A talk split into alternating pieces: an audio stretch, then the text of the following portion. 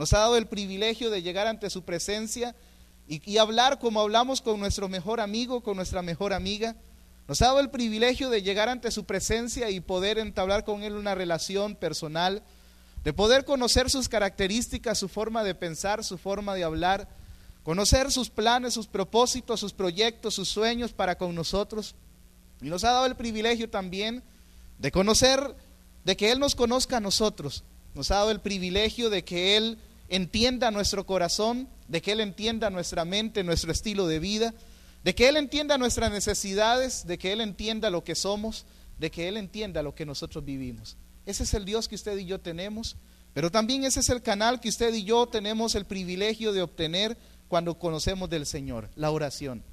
Hoy quiero hablarles un poco sobre la súplica delante del Señor siete tipos de oraciones o varias, varias oraciones, no sé si las voy a decir todas, algunos tipos de oraciones o de clamor que a, cierto personaje entabló en determinado momento ante el Señor, pero que representaba su estado en ese instante, que representaba grandes cosas que sucedían a su alrededor y esas cosas, esas circunstancias motivaron la oración y motivaron el acercamiento de estos personajes al Señor al Dios grande y poderoso. Usted y yo tenemos no solamente la necesidad, no solamente tenemos, eh, el, no solamente es una necesidad o es un recurso, sino también es un deber de llegar ante el Señor y poder conocer a quién es el que servimos y a quién es el que seguimos, a quién es el que hemos conocido en nuestro corazón.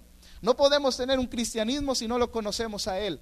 No podemos decir que somos cristianos, ni podemos eh, autollamarnos eh, evangélicos si no conocemos a quién es nuestro mayor jerarca o nuestro mayor vicario, si fuera el caso, nuestro mayor seguidor que es el Señor Jesucristo, que es el Señor. No podemos llamarnos cristianos y no podemos venir a la iglesia y no podemos decir que seguimos una religión, si fuera el caso, si no llegamos ante Él y tratamos de conocerlo. Entonces, hoy vamos a ver siete diferentes oraciones, súplicas, clamores que alguien levantó delante del Señor. Jeremías 33, 3 decía, clama a mí y yo te responderé y te enseñaré cosas grandes y ocultas que tú no conoces. Hay momentos en que es importante clamar delante de la presencia del Señor. Hay momentos en que usted y yo podemos asegurar ese beneficio. Hay momentos en que usted y yo tenemos al alcance y necesitamos hacer realidad el beneficio del clamor delante de la presencia de Dios. Y eso está para beneficio suyo y para beneficio mío y de todos aquellos que deseen tomarlo. Vamos a ir un momento a Génesis capítulo 32, versículo 26. Génesis capítulo 32, versículo... Encontrarlo 26.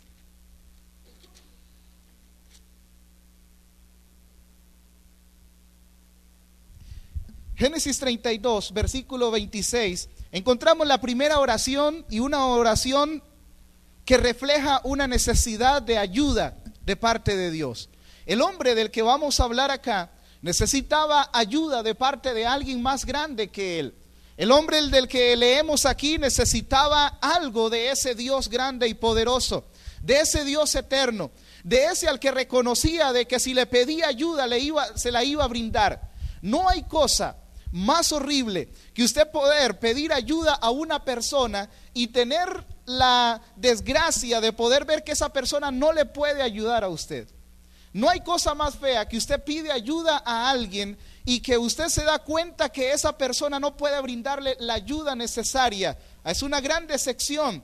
Pero este hombre sabía que al que le estaba pidiendo ayuda, que al que le estaba pidiendo y le estaba clamando, le iba a extender una ayuda superior. Era un Dios, era un varón, era un hombre grande, era alguien con poder para ayudarle y para bendecirle. No se iba a ver decepcionado y él lo sabía muy bien. Usted y yo, muchachos, tenemos el gran privilegio de buscar la ayuda de un Dios grande y poderoso cuando no encontramos ayuda en otro lugar. Así que el tenemos la posibilidad de levantar el clamor delante de Dios y un clamor por ayuda, como lo dice el 26. Dice, y le dijo, estamos hablando de Jacob, y le dijo, déjame, le dijo el ángel, porque raya el alba, está a punto ya de amanecer. Y Jacob le respondió, no te dejaré si no me bendices. Jacob tenía muy presente en su corazón quién podía ayudarle. Jacob sabía quién era su Dios. Jacob sabía que él podía levantar un clamor por ayuda delante de Dios. Él sabía que esa, esa noche, que ese día, él tenía que obtener algo diferente. Él sabía que ese, él tenía un eh, recurso a su mano que no iba a desperdiciar. Jacob era medio tramposo, dice la historia, y según el nombre y según las características, a Jacob le gustaba todo fácil. Pero eso no quitó que Jacob entendiera muy bien que él tenía un recurso tan importante como lo es el clamor por la ayuda divina. Usted y yo tenemos ese recurso. Cuando alguien a nuestro alrededor no puede ayudarnos, está Dios, está ahí su Señor, está ahí su Dios, su Salvador, su amigo, está ahí ese Dios que está para brindarle su ayuda. Y como le dije al principio, Jacob sabía que ese hombre al que le estaba pidiendo ayuda, que ese Dios, que ese ser era mayor, era más grande, era más poderoso y que él iba a obtener la ayuda por la cual estaba clamando. Dice el versículo el 3 de, de Jeremías 33, clama a mí entonces, clama a mí por ayuda, clama a mí por socorro y yo te enseñaré cosas grandes y ocultas que tú no conoces. Entonces, jóvenes, no se les olvide que donde quiera que usted esté, donde bajo lo que esté pasando, no importa lo que suceda, usted tiene una ayuda de alguien superior, usted tiene una ayuda de alguien que es poderoso y de alguien que no le va a dejar a usted desamparado sin esa ayuda que usted le brinde, siempre y cuando sea bajo su voluntad. Jacob decía, no te dejaré hasta que tú me bendigas. Estaba clamando por la ayuda que él necesitaba, estaba clamando por esa bendición nosotros tenemos un gran recurso que es clamar ante Dios por ayuda. Hay momentos difíciles en la vida de la juventud hay momentos en que necesitamos no solamente de un amigo, no solamente de una amiga, sino también de un Dios poderoso al que podemos clamar. Así que no se le olvide Jeremías 33:3, clama a mí, yo te responderé, clama a mí por ayuda, como lo hizo Jacob en cierto momento y le dijo, no te dejaré hasta que me ayudes, no te dejaré hasta que tú me bendigas. Encontramos a otro hombre haciendo otro tipo de oración, clamando a Dios bajo otro tipo de circunstancia y lo vamos a ver en Éxodo 32, versículo 31. Éxodo 32, 31. Pueden buscarlo conmigo. Éxodo 32, 31. Dice el versículo así, Éxodo capítulo 32, versículo 31. Entonces volvió Moisés a Jehová y dijo, te ruego, está clamando, está llegando ante el Señor ahora con una oración distinta. Dice, pues este pueblo ha cometido un gran pecado porque se hicieron dioses de oro. ¿Qué te ruego? Que perdones ahora su pecado. Y si no, entonces ráeme o quítame ahora de tu libro que has escrito. Qué arriesgado Moisés. Puede rajar, Moisés era único. ¿Sabe? Hay momentos en que podemos tener el recurso también, como lo hizo Moisés, de clamar ante el Señor con intercesión por una persona. Hay amigos nuestros, hay personas que están a nuestro alrededor, hay familiares, hay padres de familia, hay madres tal vez, hay tíos, hay compañeros de trabajo, de colegio, de universidad, hay compañeros en la iglesia o fuera de ella que necesitan que usted y yo intercedamos por ellas o por ellos.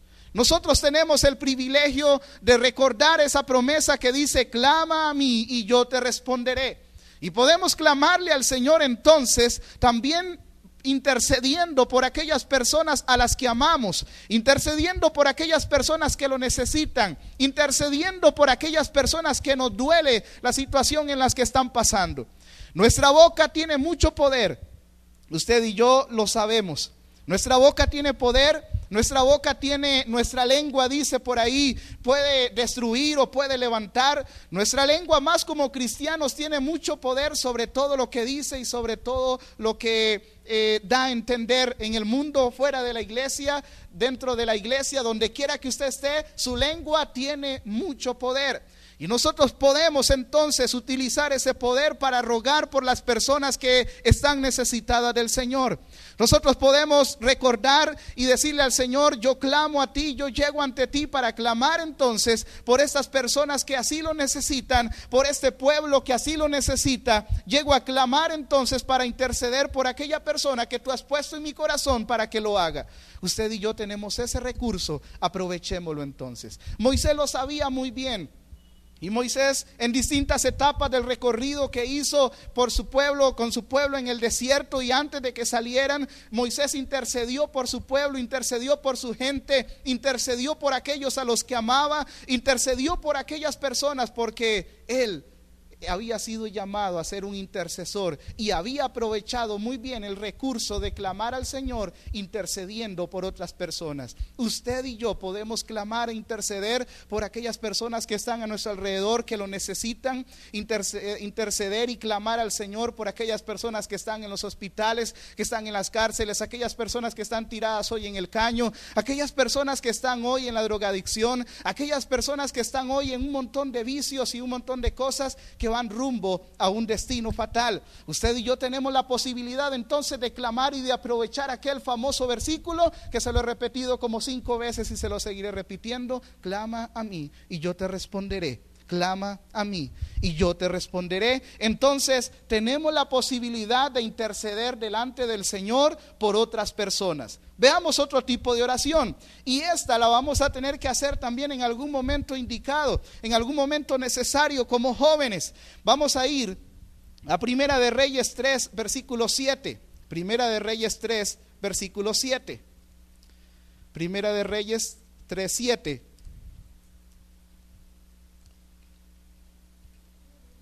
Primera de Reyes capítulo 3, versículo 7.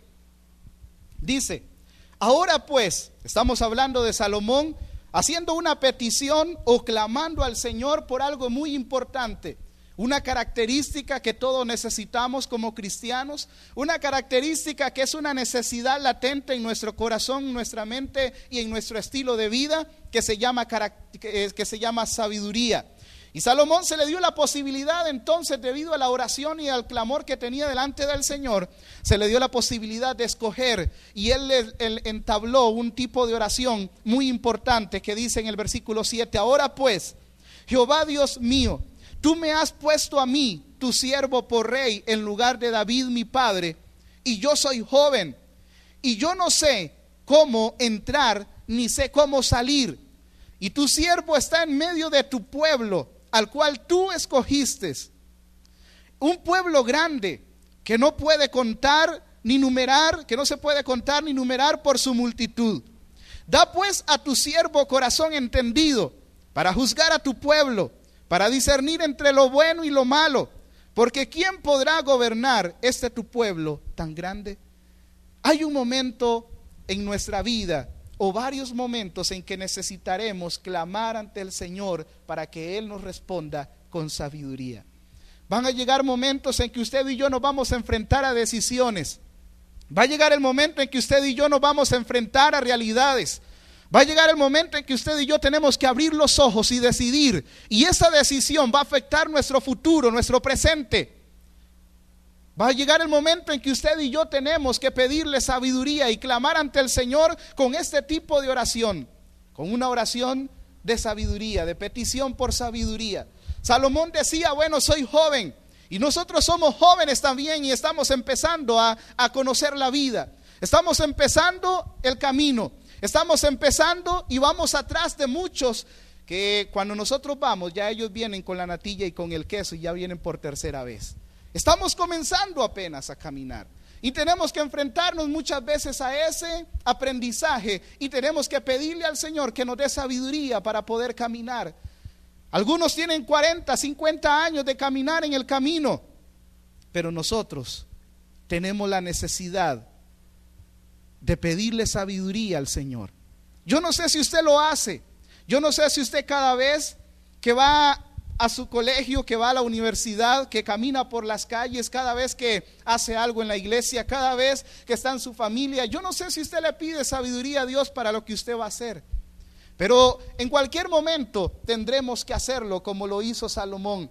Salomón sabía que tenía un recurso a su alrededor. Y por alguien por ahí alguien dijo que Salomón no era tan tonto el tonto, porque si hubiera sido tonto, pidiendo sabiduría, no hubiera pedido lo que pidió. Él sabía que si tenía la inteligencia y tenía la, eficacia de gobernar a su pueblo y tenía por lo menos la inteligencia de hacerlo y de saber actuar, entonces con la inteligencia vienen las riquezas, viene la bendición y viene todo lo demás. Él sabía muy bien lo que necesitaba. Y nosotros tenemos que abrir nuestros ojos muchas veces y pedirle al Señor que Él abra nuestro entendimiento, que Él abra nuestra sabiduría, que Él nos dé de su sabiduría eterna para poder actuar, para poder seguir, para poder decidir. Jóvenes, hay un recurso a nuestro lado que tenemos que aprovechar, el cual dice la palabra, clama a mí yo te responderé y te enseñaré cosas grandes y ocultas. Ahí está la segunda parte del versículo. Cuando clamamos ante Él por sabiduría, entonces Él nos enseña, entonces Él nos educa, entonces Él comienza a guiarnos por el camino correcto, entonces Él comienza a formarnos, Él comienza a enseñarnos, Él comienza a fortalecernos. Entonces ahí es donde está la bendición. Usted y yo tenemos ese recurso tan grande como lo es poder entablar una oración para pedirle sabiduría, una oración de sabiduría. Hay otro que tenemos que hacer continuamente en nuestra vida y este lo encontramos en el Salmo 51, un salmo muy conocido y otro tipo de oración. Es una súplica que David en este caso le elevó delante del Señor y que refleja otro tipo de oración que usted y yo a cada momento tendremos que entablar. Salmo 51. David, luego de haberle fallado al Señor, levanta una súplica de arrepentimiento delante de su presencia. Levanta una súplica de perdón delante del Señor. Levanta una súplica ante Él para que el Señor le restaure. Levanta una súplica para que el Señor le perdone. Y dice el versículo 1, ten piedad de mí, oh Dios, conforme a tu misericordia. Conforme a la multitud de tus piedades, borra mis rebeliones. Lávame más y más de mi maldad y límpiame de mi pecado. Hay momentos en que tendremos que elevar la oración de súplica por el perdón, por la restauración, para que el Señor venga y disfrutemos de su misericordia. David, a mí me impresiona David porque como siempre lo he dicho, David pudo haberle fallado al Señor en todo lo que le dio la gana. David pudo haberle fallado al Señor y aún de manera muy espantosa, muy grande. Pero David nunca se le olvidó, aún estando escondido en una cueva, aún estando escondido en lo más profundo, aún estando eh, escondido en el, en el fondo del pozo, aún estando casi revolcándose en el pecado, David nunca se le olvidó que tenía un recurso que él tenía y él sabía aprovechar como lo era la oración. A David nunca, nunca se le olvidó que había algo que era gratuito, que había algo que nada que ver ahí las llamadas internacionales que son carísimas, que nada que ver el celular, que nada que ver el teléfono de casa, que nada que ver el internet, nada que ver. Él sabía que había un recurso donde quiera que estuviera para comunicarse con Dios y poder pedir perdón por lo que había hecho.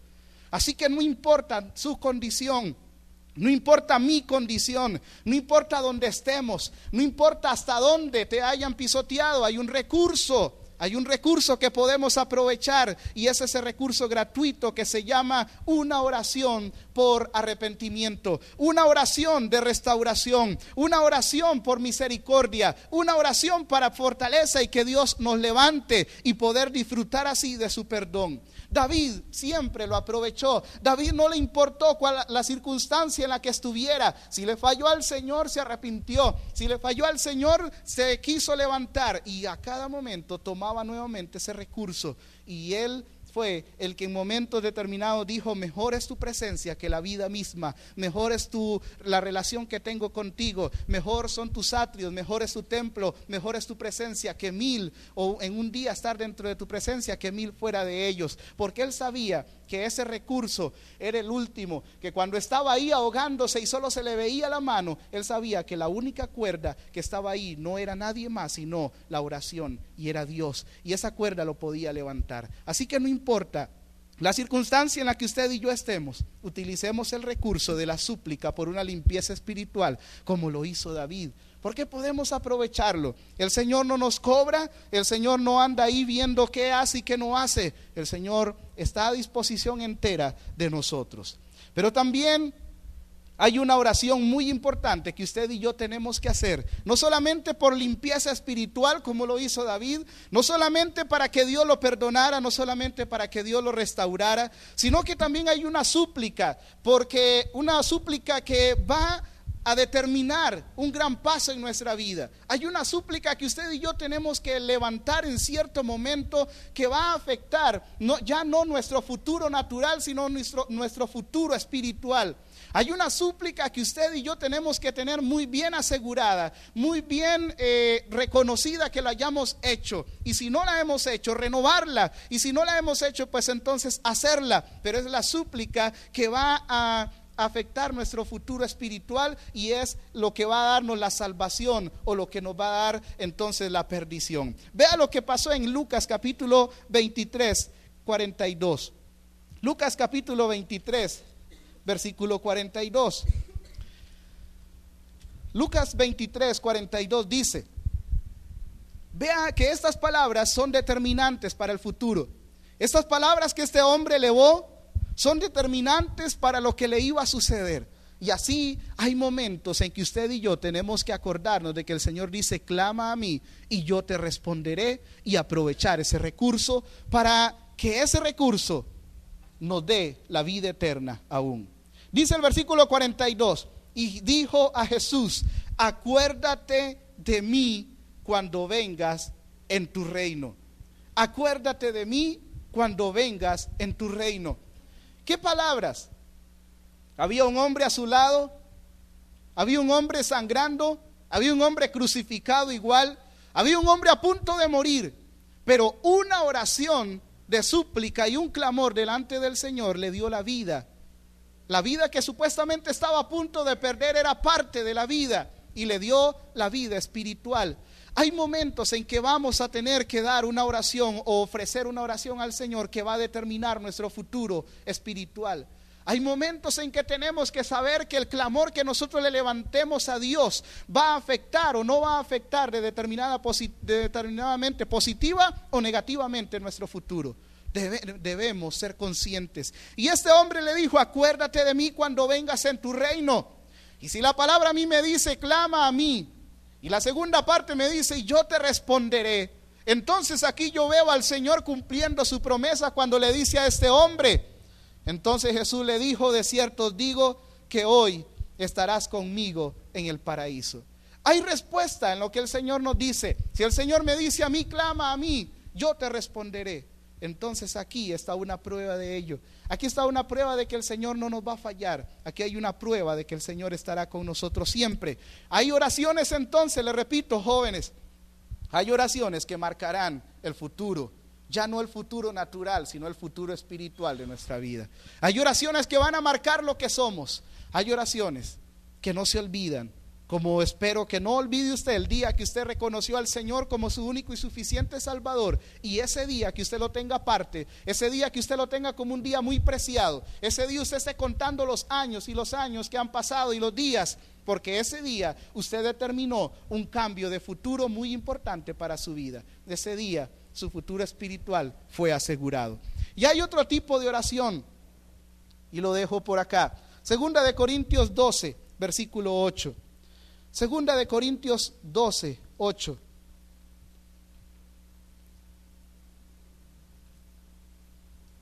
Segunda de Corintios 12, versículo 8 dice, hay oraciones que usted y yo vamos a tener que aprovechar el recurso de hacer para que Dios nos libere de muchas cosas, para que Dios aparte de nuestro corazón, de nuestra mente, de nuestro ser, muchas cosas. Y Pablo no fue la, la, excepción. Dice ahí en el versículo, capítulo 12, versículo 8. Respecto a lo cual, hablando del aguijón que él tenía o de la enfermedad supuestamente que tenía, muchos dicen que era en el ojo, dice respecto a eso, a lo cual tres veces he rogado al Señor que me lo quite. que lo quite de mí. Y me ha dicho, ahí está la respuesta, bástate en mi gracia, porque mi poder se perfecciona en la debilidad. Por tanto, de buena gana me gloriaré más bien en mis debilidades, para que repose sobre mí el poder de Cristo. Hay momentos en que vamos a tener que clamar para que Dios quite de nosotros cosas que no son necesarias ni convenientes. Hay oraciones de liberación. Hay oraciones para que Dios nos libere de un pecado. Hay oraciones para que usted y yo vamos a tener que, lidiar para que quite un vicio. Y no estamos hablando de vicio de, de fumar, de droga solamente, sino de diferentes vicios. La música puede ser un vicio. Hay momentos en que usted y yo vamos a tener que clamar para que Dios nos libere de muchas cosas. Aproveche el recurso. Conclusión. No sé si me ha puesto atención. Conclusión. Aproveche el recurso que Dios tiene para usted. Aprovecha aquella promesa que dice, clama a mí y yo te responderé. Y te enseñaré cosas grandes y ocultas que tú no conoces. Clama a mí solamente. Ya sea que clames por ayuda, ya sea que clames por sabiduría, ya sea que clames por liberación, ya sea que clames por bendición, por lo que sea que clames. Pero clama, clama ante el Señor, órale al Señor, conoce a tu Señor y Él te responderá. Y no solamente te responderá, no solamente habrá respuesta, sino que también habrá enseñanza. Y te enseñaré cosas grandes y ocultas que tú no conoces. Póngase sobre sus pies y oramos. Padre Celestial, solamente en esta noche queremos agradecerte el gran recurso que tú nos has dado. Hay una promesa, Señor, con la cual comenzamos. La repetimos, la cual dice, Señor, que tú nos prometiste un día, que si clamábamos a ti, tú nos ibas a responder y nos enseñarías cosas grandes y ocultas. Señor, los siervos de los cuales leemos en la Biblia fueron hombres y mujeres que aprovecharon ese recurso tan importante. Señor, y nosotros como jóvenes no somos la excepción. Nosotros como jóvenes necesitamos clamar ante ti. Nosotros como jóvenes, Señor, te necesitamos. Vamos por un camino. Vamos hacia una meta. Vamos, Señor, por el camino de la vida y te necesitamos. Hay momentos en que necesitaremos una oración de súplica, de súplica por salvación, por bendición. Hay momentos en que necesitaremos una súplica, Señor, por restauración, por limpieza espiritual, por perdón de pecados. Hay momentos en que necesitaremos una súplica por sabiduría en ese camino tan grande en el cual andamos. Hay momentos en que necesitaremos una oración de consuelo, una oración, Señor, para que tú liberes nuestro corazón y nuestra mente, como lo hizo Pablo, de cualquier cosa. Hay momentos en que necesitaremos, Señor, escondernos en tu presencia. Y eso viene a través de la oración y a través de la súplica, del clamor ante ti. Señor, solamente como jóvenes, queremos recordar este recurso tan importante y aprovecharlo al máximo. Queremos aprovechar, Señor, la posibilidad de podernos comunicar contigo. La posibilidad, Señor, de poder levantar nuestras manos, nuestra voz y poder llegar ante tu presencia y ser escuchados por el Rey de Reyes y Señor de Señores, por el Creador del universo, por el que todo lo sabe, por el que todo lo conoce. Cuando los recursos naturales se han acabado, todavía y aún están en el puro inicio los recursos espirituales que están a nuestro lado. Señor, si hay situaciones que los presentes acá estuvieran pasando, Señor, recuérdales lo importante y la bendición, Señor, que es tener el privilegio de poder llegar ante tu presencia y hablar contigo. Ahí está ese recurso. En tu mano derecha está el recurso de la oración. En tu mano derecha está el recurso del clamor ante Dios. Aprovechalo. Y nunca lo olvides, porque podrás estar en el mundo, podrás estar en la iglesia, podrás estar en el lugar que tú creas o desees estar, pero nunca olvides, como nunca lo olvidó David, el recurso de la oración. Gracias Señor. En el nombre de Cristo Jesús. Amén. Señor, oramos para que tú nos bendigas, Señor, en esta noche. Bendice a los jóvenes que estuvieron acá, a los que no estuvieron también. Bendice, Señor, nuestras vidas. Ayúdanos, Señor, a disfrutar nuevamente de tu misericordia mañana, poder estar acá en los servicios, poder adorarte y bendecirte. Y bendice a la juventud, Señor. Bendice los proyectos, Señor, que ellos tienen, los proyectos que hay a nivel de red juvenil, Señor, también, en el nombre de Cristo Jesús. Y llévanos con bien a nuestros hogares en esta noche. Amén y amén. Que Dios les bendiga, muchachos, y gracias por, por estar acá, gracias por sacar el ratito. Amén.